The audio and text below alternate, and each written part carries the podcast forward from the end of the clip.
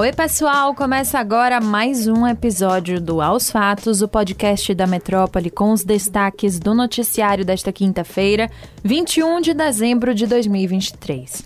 Eu sou Luciana Freire e comigo na apresentação está Júlia Lordelo. Oi, Luciana. Olá a todos que nos acompanham. Quinta-feira dia de Jornal Metrópole. Mariana Bamberg participa mais uma vez do Aos Fatos, comentando a matéria de capa. Oi, Mariana. Olá, pessoal do Aos Fatos. Pois é mais uma quinta-feira de Jornal Metrópole, a penúltima edição do ano. E dessa vez não podia ser mais especial. A gente falou sobre a nossa radinha e, como o próprio título da matéria diz, sem modéstia nenhuma. Eu não sei se vocês sabem, mas o padrão há 25 anos atrás, quando a Metrópole nasceu, era que nas rádios FM tocava só música, as mais pedidas. Foi a Metrópole que veio com a proposta de trazer para a FM notícia, conversa, prestação de serviço, que era algo que a gente encontrava só na AM. Foi uma revolução, mas na época ninguém acreditava que ia dar certo. Mário Kertes, que vocês conhecem bem, fundador aqui da Metrópole, chegou até um blog criado só para criticá-lo, para criticar essa decisão dele. Enfim, muita gente achava que não ia dar certo, mas deu e criou um novo padrão.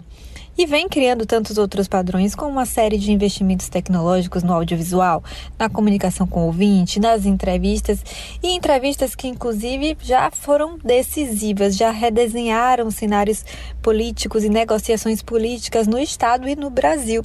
A gente relembra alguma dessas nessa matéria. Enfim, a gente fala sobre tudo isso, a gente fala sobre a história da metrópole, mas tem um detalhe muito legal, acho que vocês vão gostar. A gente traz quem faz parte da metrópole para contar essa história. Tem Cosme, um dos nossos porteiros, tem Simone, nossa atendente, Abraão, que vocês já conhecem, Marcos Meira, nosso consultor técnico, Nardelli Gomes. Muita gente massa. Vocês vão precisar conferir, viu? E é fácil. Só digitar qualquer frase com a palavra jornal para o 3505 5000. Semana que vem eu tô de volta. Tchau, tchau. De olho na Rádio Metrópole, o arquiteto Marcelo Ferraz expressou críticas às intervenções urbanísticas em Salvador e em outras cidades do país. Segundo ele, as autoridades não têm considerado adequadamente a criação de ambientes voltados, sobretudo, para a mobilidade de pedestres.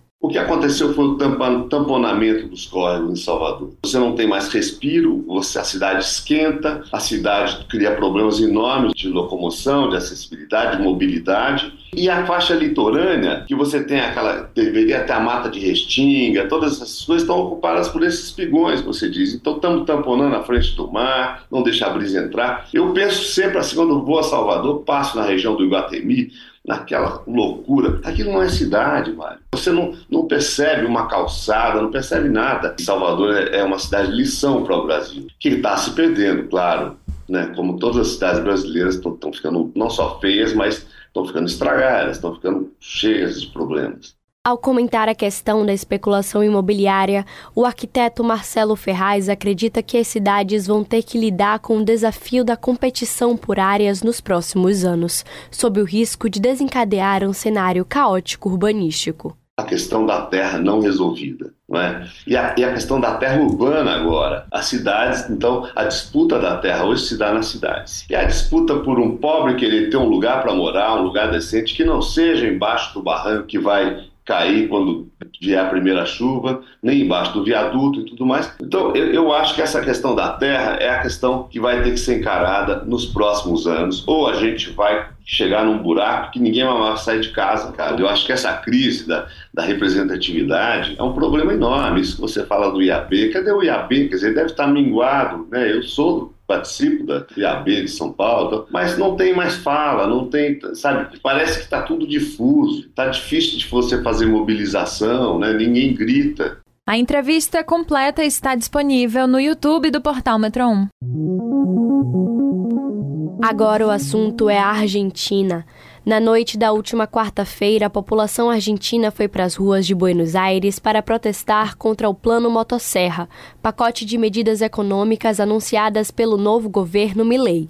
Durante a primeira mobilização contrária ao governo, houve confronto entre manifestantes e a polícia, que se intensificou quando os agentes tentaram tirar as pessoas das ruas e levar para as calçadas, visando desobstruir uma das vias. O manifesto foi organizado por movimentos sociais e acontece dias depois da gestão de Javier Milei anunciar um protocolo anti-piquetes, que proíbe o bloqueio de ruas e demais vias públicas do país por manifestações e protestos políticos e ameaça cortar os benefícios sociais de manifestantes. E nesta quinta, Javier Milei avisou que em breve mais novidades vão ser divulgadas. Uma sessão extraordinária será convocada e um projeto de lei que modifica o Estado vai ser enviado. O mega decreto está relacionado diretamente ao controle de preços, aluguéis, também à indústria, privatizações de estatais e modernização do regime trabalhista. Foi assim que ele chamou.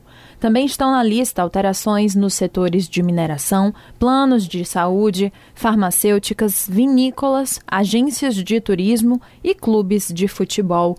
Vamos acompanhar esse assunto. Um ataque a tiros próximo à Faculdade de Letras da Universidade Charles, no centro de Praga, capital da República Tcheca, resultou em 15 mortos e mais de 20 feridos. Segundo a polícia local, o suposto autor dos disparos foi eliminado. É o que diz a nota. Em meio aos tiros, estudantes da universidade foram vistos tentando fugir do local escalando o prédio, em busca de rotas alternativas. Registros do momento foram compartilhados na internet. O prefeito da cidade lamentou o ocorrido e prestou suas condolências e escreveu: Não devemos ceder ao mal. E é isso, pessoal. O Aos Fatos de hoje fica por aqui. Confira essas e outras notícias no metro1.com.br. Nos acompanhe nas redes sociais, arroba grupo.metrópole no Instagram e no TikTok e arroba metrópole no X. E não deixe de ativar as notificações no Spotify para receber um alerta toda vez que sair um novo episódio e se manter atualizado. Tchau, tchau, até a próxima. Tchau, pessoal!